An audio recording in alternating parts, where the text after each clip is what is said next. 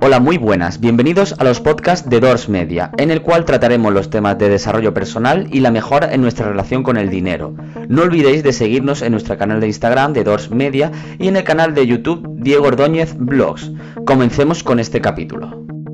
Recientemente leí un libro que me parece súper interesante y digo, bueno, ¿por qué no compartirlo y sobre todo extraer de aquí la moraleja y sobre la temática que va a ir el vídeo? Este libro, que se llama Las trampas del deseo, explica cómo el autor, Dan Ariely, eh, realiza experimentos a lo largo de su vida y sobre todo con los alumnos de su clase, porque él da clase en la universidad en Estados Unidos, y él eh, hace estudios de carácter de marketing y sobre todo de los comportamientos irracionales de la gente a la hora de consumir, a la hora de comprar, etc. Pero a mí el que me ha parecido especialmente interesante es uno en el cual dividía en dos eh, lo que es una clase. En el grupo A exponían de que tendrían nueve meses para realizar un trabajo. Tendrían plena libertad para hacerlo en el tiempo en el que ellos estimasen oportuno, siempre y cuando eh, cumpliesen con la fecha a final de los nueve meses, tuviese entregado el trabajo y bien hecho. Y por otro lado, el grupo B eh, tendría las mismas eh, oportunidades, sin embargo, él establecería unos patrones, una serie de sistemas o objetivos que tendrían que ir cumpliendo mes a mes y de esta forma ver quién tiene mejores resultados.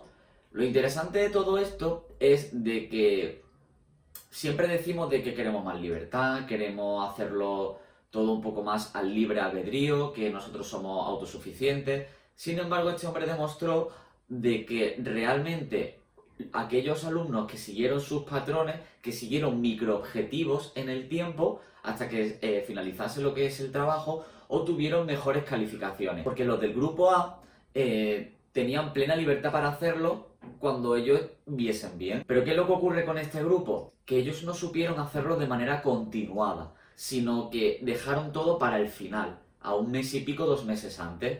Entonces los resultados fueron mucho peores y las calificaciones fueron peores, porque tuvieron que hacerlo todo un poco deprisa y corriendo.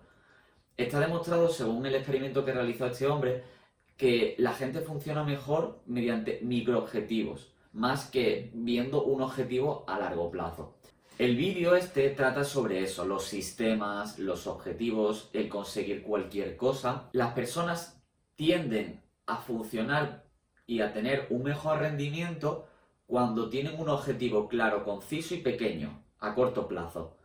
Con lo cual, lo que este hombre pretende explicar y lo que yo pretendo transmitir es de que de cara a conseguir un objetivo, conseguir una meta en la vida, no te digas a ti mismo voy a ser millonario, no te digas a ti mismo voy a correr la maratón de 50 kilómetros, no, empieza poco a poco de manera escalonada a obtener micro resultados. De esta manera, ni tú te vas a desilusionar, ni tu cerebro se va a cansar y sobre todo, una vez ya hayas mantenido la rutina de todos los días ir un poquito mejor, un poquito mejor, en 21 días, el cerebro se habrá acostumbrado a esa rutina y no te supondrá un esfuerzo el realizar cosas, el mejorar, el todos los días exigirte un pelín más, porque él entenderá de que te está exigiendo siempre la misma cantidad.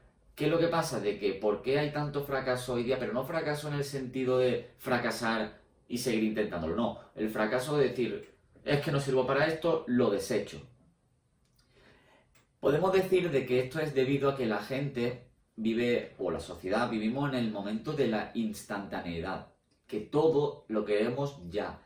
Todo viene en un día o dos como Amazon, pero la vida y los objetivos y las grandes cosas no vienen de la mano del el corto plazo. Sí, las películas y todo esos fragmentos de segundos que pasan muchos años nos han hecho pensar, nos han hecho creer que todo se consigue rápido, todo se consigue de una manera fácil. Y no es así porque de lo contrario todo el mundo sería rico, todo el mundo sería ganador y, medallista olímpico. Lo que quiero decir con esto simplemente es que realmente lo que lleva al éxito, entendido éxito como alcanzar el máximo nivel en un campo, ya sea en el deporte, ya sea en el terreno económico, ya sea, no sé, en cualquier cosa que vosotros os propongáis, para alcanzar ese nivel necesitas estar mucho tiempo dando tu máximo para que cuando llegue el momento de destacar estés muy por encima del resto y logres estar a ese nivel. Si tú realmente no estás dispuesto a dar todo lo que tienes que dar y estás dispuesto a decir, pues tío, voy a llegar hasta aquí, cuando la gente está llegando hasta aquí, no vas a conseguirlo, te vas a quedar como el resto. Por eso la mayoría de la gente no destaca, porque cuando tienen que dar un poco más, a pesar de que no quieren, no, no le apetece, hace frío, están desganados, eh, todo el mundo le dice de que van a fracasar, todo el mundo le dice de que, bueno, déjalo, eh, métete en algo más tranquilo, algo que no te suponga este nivel de estrés, este nivel de, de ansiedad. Al final, para lograr las grandes cosas tienes que obsesionarte, pero es una obsesión sana. Obsesionarte por mejorar, obsesionarte por dar lo mejor de ti mismo, obsesionarte por diferenciarte. Todo eso es lo que te lleva finalmente a lograr los grandes objetivos. Si tú no estás dispuesto a dar eso, te vas a quedar en el bueno, lo intenté. Así que bueno, espero que os haya servido este vídeo. Por cierto, si queréis saber un poquito más sobre temas financieros, sobre diferenciar un activo de un pasivo, os dejo aquí una anotación en el cual explico las diferencias que hay entre ambos y sobre todo os va a permitir diferenciar claramente qué estamos comprando y qué no.